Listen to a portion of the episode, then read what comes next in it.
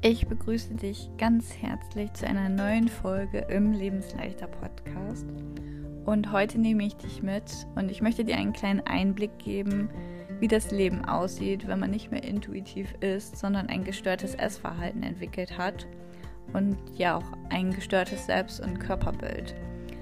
Ich erzähle dir, wie es mir in den Jahren ging und wie ich meine Essstörung wahrgenommen habe und gehe da auch nochmal explizit auf meine Magersucht und meine Bulimie ein. Aber ich möchte dich auch mitnehmen und dir erzählen, wie es sich anfühlt, Schritt für Schritt sein gestörtes Essverhalten hinter sich zu lassen und wieder ein intuitives Essverhalten zu erlangen. Denn auch diese Phase ist überhaupt nicht einfach. Aber eines solltest du nicht machen, nämlich aufgeben, denn es lohnt sich wirklich. Also ich freue mich, dass du heute dabei bist und viel Spaß beim Zuhören. So, wer mich wahrscheinlich schon ein wenig länger kennt, der wird wissen, dass ich ungefähr die ersten zwei Jahre in der Magersucht war und dann circa für zehn Jahre in der Bulimie. Und ja, die beiden ähm, Essstörungen unterscheiden sich natürlich äh, schon sehr. Aber ich muss sagen, dass sich das von den Gedanken gar nicht so krass unterschieden hat. Klar, in gewissen Teilen schon. Aber in meiner bulimischen Phase hatte ich auch total dieses Magersuchtsdenken weiterhin.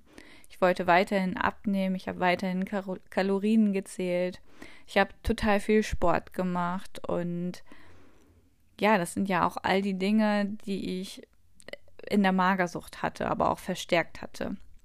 In der Bulimie kam ja dahingehend dann noch hinzu, ähm, wie kann ich ungestört Essanfälle haben, wie beschaffe ich mir mein Essen, dass es niemand mitbekommt? Und ähm, ja, wenn man irgendwo eingeladen war, wie kann ich da ungestört erbrechen.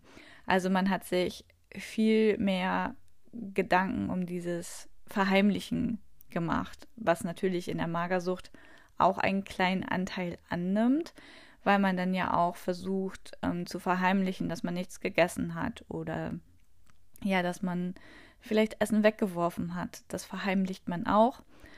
Aber in der Bulimie ist es noch mal ähm, krasser, weil man einfach ja da auch noch mal eine größere Scham hat und ein einfach viel mehr Druck Sucht hat im Prinzip. Also man hat einfach viel mehr Druck, diese Sucht ausleben zu können.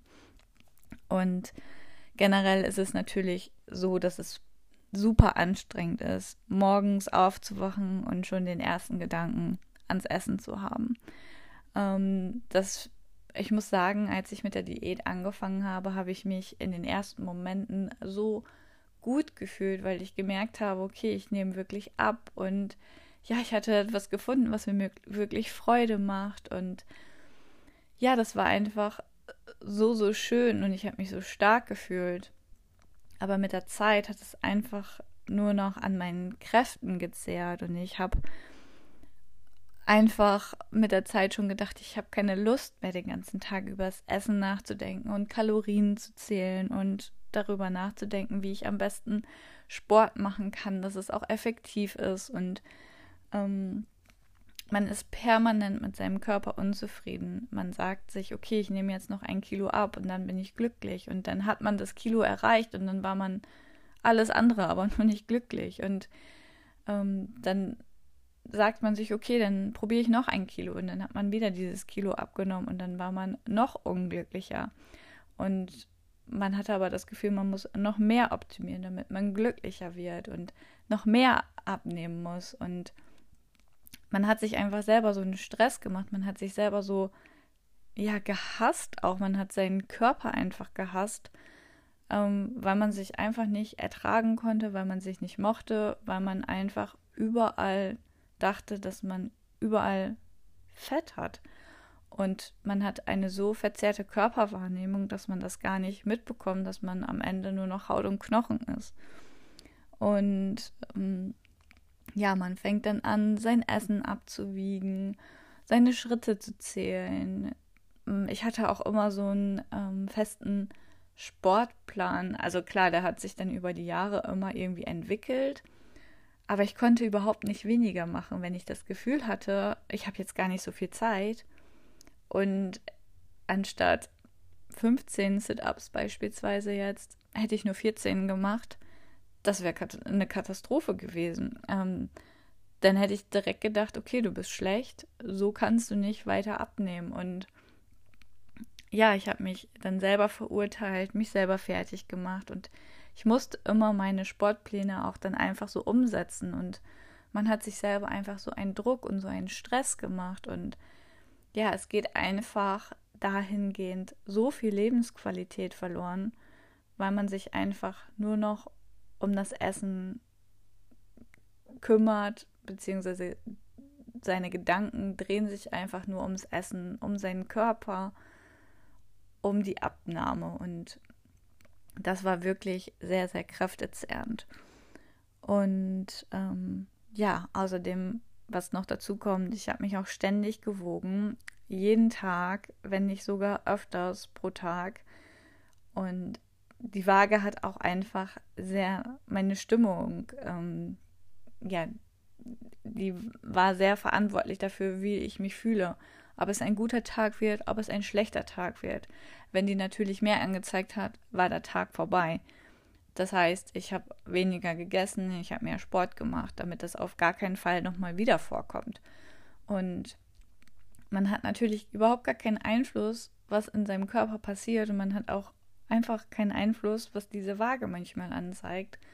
Und man hat immer versucht, eine Logik dahinter zu sehen, aber es gibt einfach keine Logik. Und das hat mich damals einfach verrückt gemacht, weil ich einfach viele Dinge überhaupt nicht verstanden habe. Ich habe vielleicht einen Tag mal mehr gegessen, dann am nächsten Tag habe ich weniger gewogen, dann habe ich weniger gegessen und am Tag danach habe ich mehr gewogen und ich habe die Welt oft einfach nicht mehr verstanden und ich habe versucht, immer eine Logik dahinter zu sehen, aber die gibt es einfach nicht. Und ja, was dann auch noch hinzukommt, dass man Angst auch irgendwie hatte, die Kontrolle über sich zu verlieren, dass wenn die Waage irgendwie mehr anzeigt, dann, dann hatte ich total Angst davor, dass ich ja dass es immer so weitergeht, dass ich die Kontrolle nicht mehr über mein Gewicht habe. Und das hat mich auch einfach fertig gemacht, weil es ja im Prinzip das war, was ich gut konnte. Da konnte mir niemand reinreden. Und ja, es war einfach richtig, richtig schlimm, dieses Gefühl.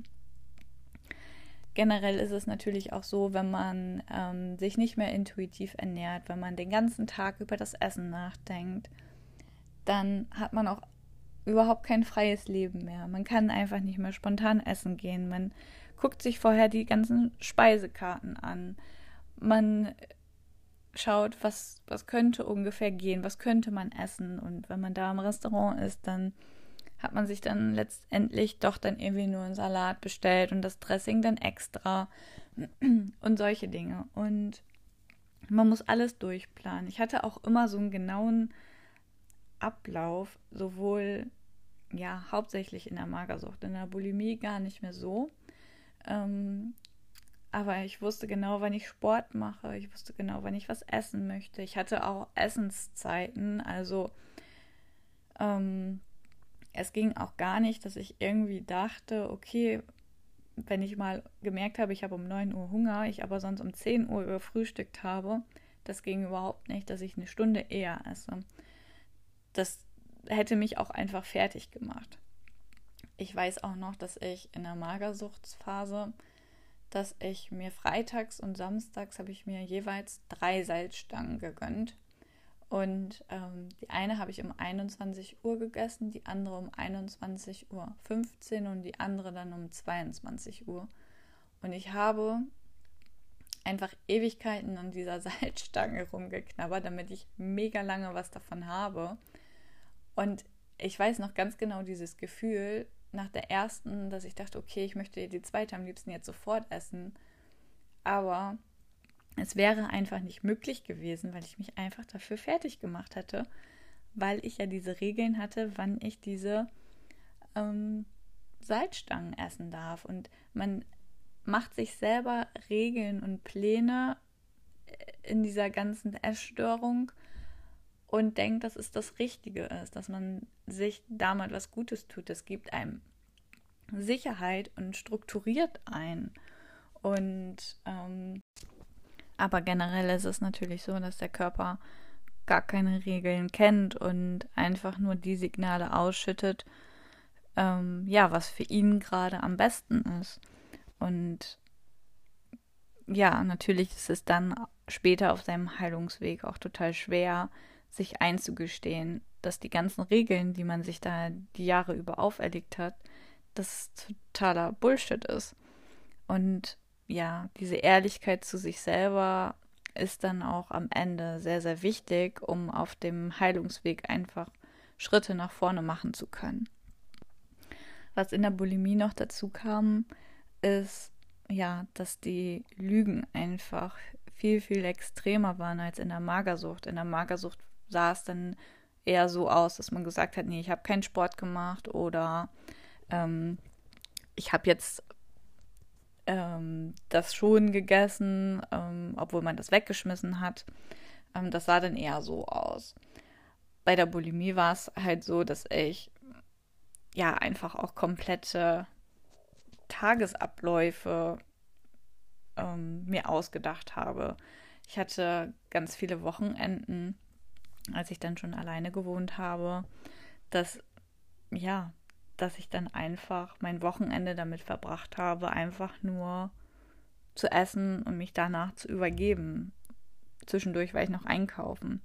Und das hat man natürlich nicht erzählt. Dann habe ich gesagt, dass ich irgendwie, ja, geputzt habe oder sonst irgendwelche Dinge. Und da wurden die Lügen einfach, ja, viel, viel größer. Oder dann auch, wenn irgendwie Essen verschwunden war und jemand hat gefragt, hm, hatten wir nicht noch das und das zu Hause? Und man wusste einfach, okay, ich habe das alles gegessen, ähm, aber man dann auch einfach gesagt habe, nee, weiß ich nicht.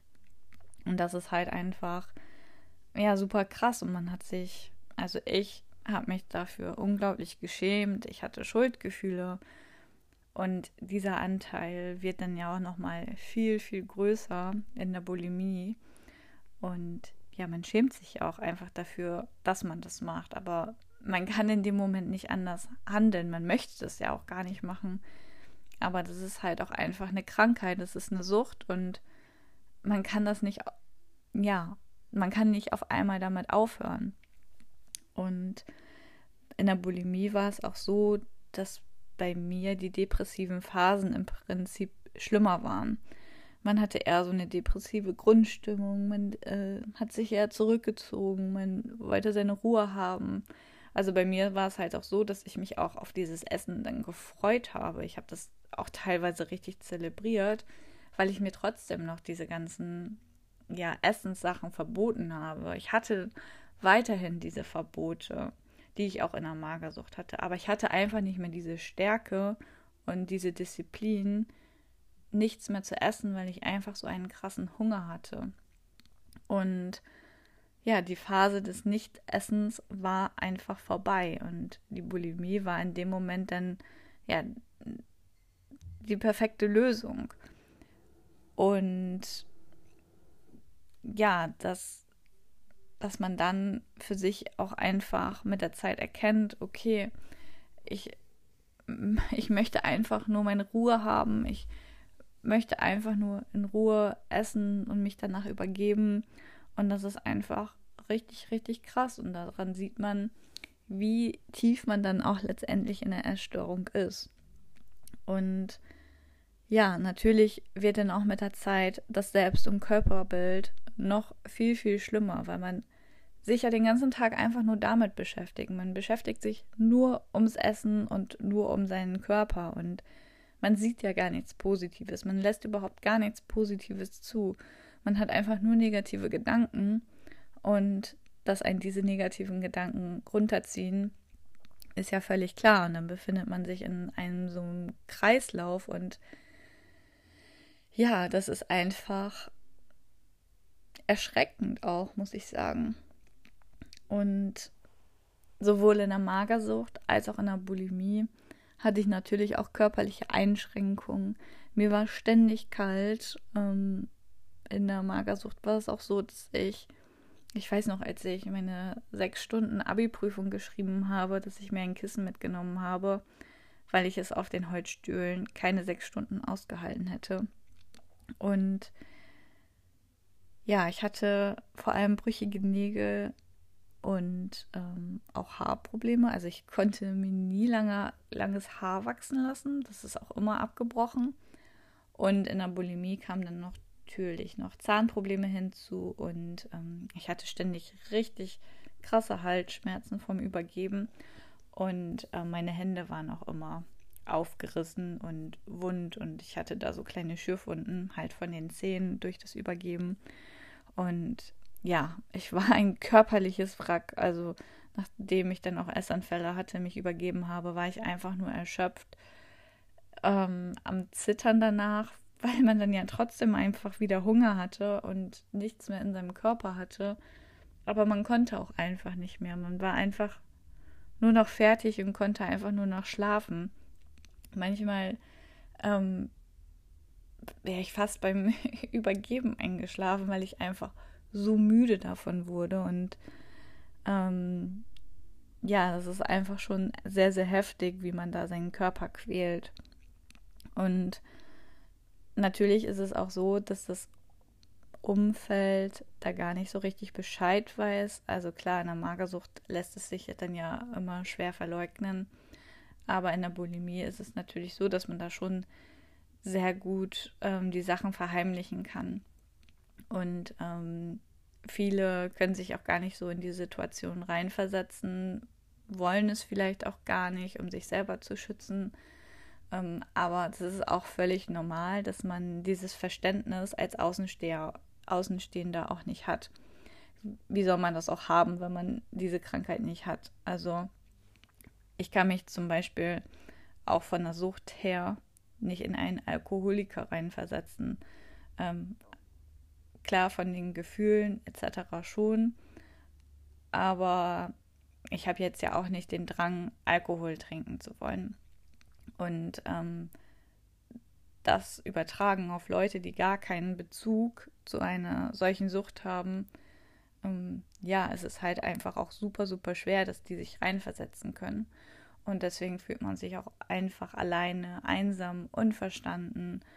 Und man ist so in seiner kleinen Bubble, man hat das Essen und ja, davon fühlt man sich auch irgendwie verstanden. Das gibt einem Halt, Sicherheit. Und ja, das ist dann einfach schon sehr krass, wie schnell, also zum Beispiel bei mir war es ja jetzt sehr schnell, wie schnell ich durch eine Diät von einem intuitiven Essen in ein gestörtes Essverhalten gekommen bin. Und ähm, ja, wie krass sich da auch mein Selbst- und Körperbild ins Negative ja, zurückentwickelt hat, würde ich mal sagen. Wenn ich mich an die Zeit von mir davor erinnere, dann würde ich einfach sagen, okay, ich war mega der intuitive Esser, nie Gedanken darüber gemacht. Ich habe einfach so gegessen, wie ich Bock hatte und ich habe auch nicht großartig an meinem Körper rumgemäkelt. Ich war schon immer schlank, sportlich und war jetzt nicht so, dass man dachte, okay, Janina muss jetzt ähm, abnehmen. Und ja, das ist dann schon sehr krass, dass, ja, wie schnell man von einem intuitiven Essen in ein gestörtes Essverhalten rutschen kann. Und wie sehr man auch einfach in diese Negativspirale geraten kann. Mm. Ja, weil man auch in dem Moment gar nicht weiß, ja, wie, man da jetzt wieder rauskommt. Über die ganzen Jahre hat man sich natürlich einfach auch so viele Regeln ähm, auferlegt und ja, so viele Verbote hat man bezüglich des Essens und Sachen, die in Ordnung sind, Sachen, die einfach überhaupt gar nicht gehen. Es bestand einfach aus Regeln und Verboten das Leben und ja, sich zu wiegen, alles zu tracken, diesen Sportplan zu machen. Also man hatte irgendwie nur Pläne, Verbote, Regeln, alles Mögliche. Und wenn man dann natürlich auf dem Heilungsweg ist, muss man einfach knallhart ehrlich zu sich sein und sich eingestehen, das war alles Bullshit, was ich mir da erzählt habe. Und mir wurde auch nochmal klar und bewusst, dass ich ja vor meiner Erstörung auch intuitiv essen konnte, intuitiv gelebt habe und ich trotzdem schlank war. Warum sollte das auf einmal nicht mehr funktionieren? Und ähm, da durfte ich dann erfahren, dass es in Ordnung ist, dass ich diese Regeln in den Jahren hatte, aber dass es auch in Ordnung ist, diese wieder abzulegen, weil mein Körper diese Regeln einfach gar nicht kennt. Mein Körper signalisiert mir ganz genau, was er möchte und was er nicht möchte und da darf ich einfach wieder hinhören. Und ja, das war natürlich am Anfang ein total großer Schritt, meinem Körper da das Vertrauen zu schenken und zu sagen, okay, ähm, ich war zwar richtig ähm, blöd zu dir die letzten Jahre, aber ich vertraue dir einfach, dass du mir da ja nichts Böses willst, denn das habe ich auch gemerkt. Der Körper ist mein Freund und nicht mein Feind. Er möchte, der möchte mir nichts Schlechtes. Er möchte ja auch, dass es mir gut geht und er möchte, dass ich ein gesundes Gewicht habe. Und ähm, ja, er möchte ja auch im Prinzip gar nicht, dass ich ins Übergewicht gehe. Und das ist ja im Prinzip letztendlich auch die Angst, die ich hatte, dass ich übergewichtig werde. Und ja, ich habe mich getraut, ich bin dann ins Vertrauen gegangen und ähm, habe meinem Körper gesagt, okay, ich vertraue dir und habe dann natürlich an meinen Regeln, die ich mir auferlegt habe, gearbeitet. Ich habe meine Kalorien nicht mehr getrackt. Ich habe meine Schritte nicht mehr gezählt. Ich habe ähm, ja eine kleine Sportpause gemacht, damit ich von den ähm, Sportplänen wegkomme. Ich habe mich nicht mehr gewogen. Das sind ungefähr die Sachen, die ich dann auch ähm, ja zur selben Zeit gemacht habe. Und ich habe mich halt mit den Sachen, die ich mir verboten habe zu essen, auch einfach konfrontiert. Ich habe mir dann gesagt, okay, das traue ich mich nicht zu essen. Dann habe ich das mit einem sicheren Lebensmittel kombiniert, also wo ich überhaupt keine Angst vor hatte und habe das dann so mehr und mehr in mein ähm, in meine Ernährung mit eingebaut und ich habe dann ja auch letztendlich gesehen, dass nichts Schlimmes passiert ist, dass es meinem Körper gut geht. Und ja, ich hatte am Anfang sehr mit Bauchschmerzen zu kämpfen. Ähm, das liegt aber auch daran, weil der Körper oder ich hatte mich immer nur sehr einseitig ernährt. Und ähm, dann ist es so, dass auch Darmbakterien einfach abgebaut werden, die nicht benötigt werden. Und wenn man dann wieder anfängt, gewisse Lebensmittel zu essen, dann werden auch dafür wieder die Darmbakterien zur Verdauung benötigt und die werden aufgebaut und ja, durch indem die aufgebaut werden, wirkt sich das in unserem Körper über Bauchschmerzen aus. Und da sollte man auf jeden Fall weitermachen und nicht aufgeben, weil es wird nach einer kurzen Zeit dann äh, sehr, sehr viel besser. Dann hat man auch keine Bauchschmerzen mehr. Aber wenn man dann denkt, okay, ich höre jetzt auf, ich esse das nicht mehr, dadurch wird es nicht besser, weil die Darmbakterien sich dann noch nicht aufgebaut haben. Man denkt nämlich oftmals, wenn man dann Bauchschmerzen hat, okay, ich habe was falsch gemacht, ich habe das nicht gut gemacht, ich habe das jetzt, ähm, das Essen bekommt mir nicht, wie auch immer. Und dann gibt man es auf, man isst das nicht mehr. Und ja, also in der ersten Zeit auf jeden Fall dranbleiben, dass man die Sachen weiterhin isst, und dann werden die Bauchschmerzen auf jeden Fall auch besser. Und das klingt jetzt vielleicht auch alles total einfach, dass ich das gemacht habe, dass ich einfach gesagt habe, ja, ich wiege mich nicht mehr, ich track nicht mehr, ich zähle meine Schritte nicht mehr, ich äh, kombiniere die Lebensmittel, die mir Angst haben, äh, Angst machen, mit Lebensmitteln, ähm, die mir keine Angst machen. Ähm, ich arbeite an meinen Regeln und Verboten. Ich habe eine kleine Sportpause gemacht. Ähm, ja, klingt alles easy, ist es aber nicht. Ich hatte natürlich auch einfach so, so viele Tage dazwischen, die Katastrophe waren. Wenn ich daran zurückdenke, dann denke ich mir so, das ist einfach so krass, dass mein Freund immer noch mit mir zusammen ist. Ähm, weil ich einfach so viele Tage einfach nur durchgeweint habe Ich war so verzweifelt. Ich habe mich so schrecklich gefühlt. Ähm, ja, ich hatte ja diese Regeln einfach nicht mehr, die mir die ganzen Jahre über diese Sicherheit und diesen Halt gegeben haben. Ich hatte das Gefühl, dass ich einfach keine Kontrolle mehr über mich habe und dass ich das jetzt gerade alles loslasse. Ich wusste überhaupt nicht, wohin es geht und das hat mir einfach so viel Angst gemacht. Zusätzlich kam dann ja noch oben drauf, dass ähm, bei der Bulimie war es ja auch so, dass ich meine Gefühle ins Essen gesteckt habe. Ich habe mich nicht damit auseinandergesetzt, ich habe das ja mit dem Essen kompensiert. Das kam ja noch oben drauf, sodass ich einfach nur, ja, wenn ich es jetzt so beschreiben würde, war ich am Ende.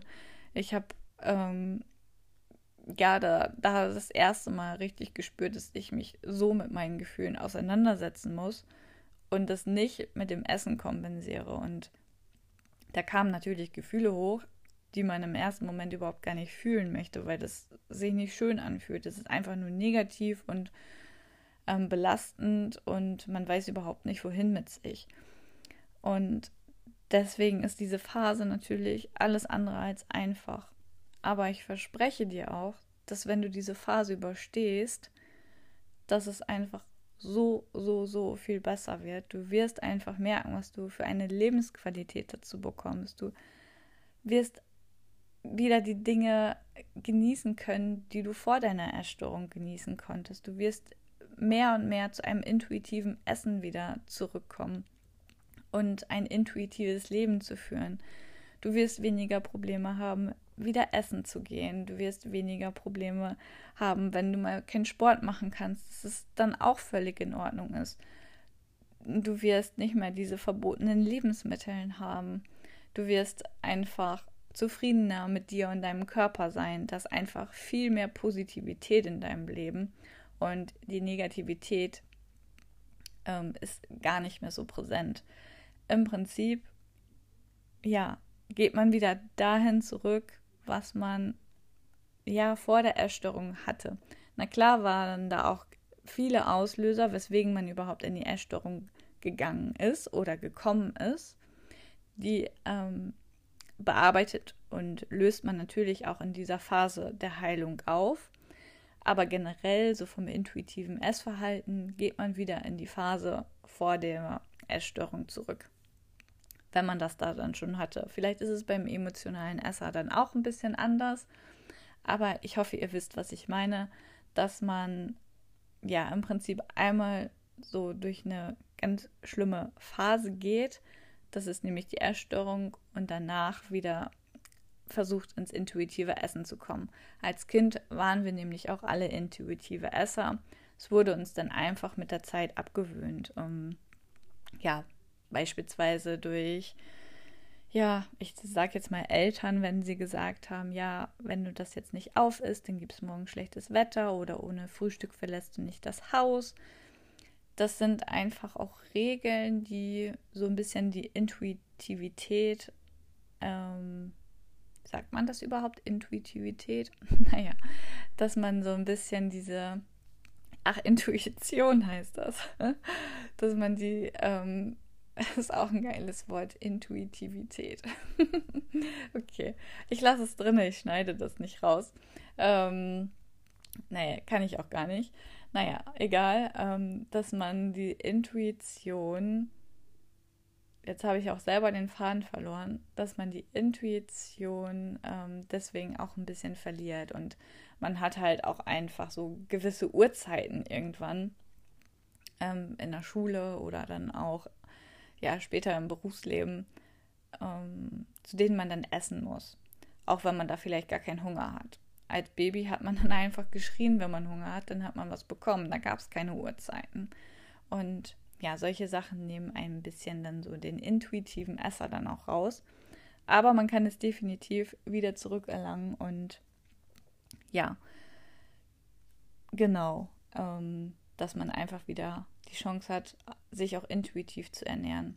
Ein wichtiger Aspekt auf dem Weg ist natürlich auch, dass man ja von einem gestörten Essverhalten ähm, zum intuitiven Essen kommt und dass man ja von einem schlechten Körperbild, von einer ja, dass man seinen Körper einfach nicht so wahrnimmt, wie er tatsächlich aussieht, dass man lernt, sich mit seinem Körper auseinanderzusetzen und ja zu merken, dass man okay ist, dass man gut aussieht, dass man das sagen kann, dass man nicht an sich herummeckert, sondern dass man einfach auch mal zufrieden ist. Man darf zufrieden sein. Und das auf seinem Weg spüren zu dürfen, das ist einfach so, so unglaublich schön. Und ähm, ich bereue es keine einzige Sekunde, dass ich diesen Weg gegangen bin, dass ich das gemacht habe. Es waren, ja, ich würde sagen, am Ende war es dann schon ein Jahr, wo ich richtig gelitten habe, wo es sehr, sehr schwer war. Ähm, aber dieses Jahr ist nichts im Vergleich zu den zwölf Jahren davor oder wäre auch nichts im Vergleich zu dem ganzen Leben, was ich dann noch hätte, wenn ich mich nicht damit auseinandergesetzt hätte. Denn ich habe mir auch immer wieder gesagt, okay, ich reiß mich jetzt für ein paar Monate zusammen, damit ich am Ende ein geiles Leben haben werde. Und diese Monate sind nichts im Vergleich dessen, wenn ich mich nicht um die Heilung kümmern würde, weil dann hätte ich einfach ein ganzes Leben lang Probleme mit dem Essen. Und ich weiß, dass ich dann nicht aus der Bulimie gekommen wäre, wenn ich das nicht gemacht hätte. Und ähm, ja, was ist im Prinzip ein Jahr im Gegensatz zu seinem ganzen Leben, wenn man das nicht leben konnte. Und ja, das habe ich mir auch immer wieder bewusst gemacht. Und das solltest du dir auch bewusst machen. Immer wenn es eine schwere Phase ist, dass du weitermachst, dass du nicht aufgibst, dass du weiterkämpfst und dir sagst, ja, dafür werde ich aber ein geiles Leben haben, weil du setzt dich so intensiv mit dir auseinander. Das macht kaum ein anderer Mensch. Der kaum ein anderer Mensch wird sich so mit sich beschäftigen und wird sich so gut kennen, wie du es am Ende tun wirst. Und ja, das sehe ich mittlerweile auch einfach als so ein schönes Geschenk an, dass ich die Chance habe, mich so gut kennenzulernen oder kennenlernen zu dürfen. Und dafür bin ich auch dankbar. Dankbar, dass ich ja die Essstörung im Prinzip hatte, dass ich mich einfach ja kennenlernen durfte und dass ich so an mir arbeiten darf, dass ich so weiter wachse. Und ja, das ist einfach so, so schön. Und ja, mach dir auf jeden Fall immer wieder bewusst, wofür du kämpfen möchtest, wofür, wofür es sich lohnt zu leben. Und ja, es gibt auf jeden Fall ein Leben nach deiner Essstörung und deine Essstörung ist nicht dein Schicksal und du kannst auf jeden Fall wieder zu einem intuitiven Esser werden. Was mir damals auf jeden Fall noch zusätzlich geholfen hätte, wäre jemand gewesen, der mich da auch versteht, der genau weiß, wie ich mich fühle, weil ich mich damit schon immer sehr alleine gefühlt habe und ich dachte immer, ich wäre die einzige Person, die so fühlt und habe mich deswegen auch sehr unnormal gefühlt. Und ja, deswegen ist es mir auch so wichtig, anderen Menschen zu helfen und zu zeigen, dass man nicht alleine ist, dass man nicht ja sich alleine fühlen muss. Und ähm, ja, unter anderem habe ich auch deswegen eine Telegram-Gruppe ins Leben gerufen. Da kannst du ähm, gerne vorbeischauen. Die ist kostenfrei. Und da ähm, ja, veröffentliche ich immer mittwochs und sonntags Inhalte und gebe praxisnahe Tipps rund um die Themen Selbstliebe, Achtsamkeit, Essstörungen, emotionales und intuitives Essen. Und ja, ich mache da auch Challenges.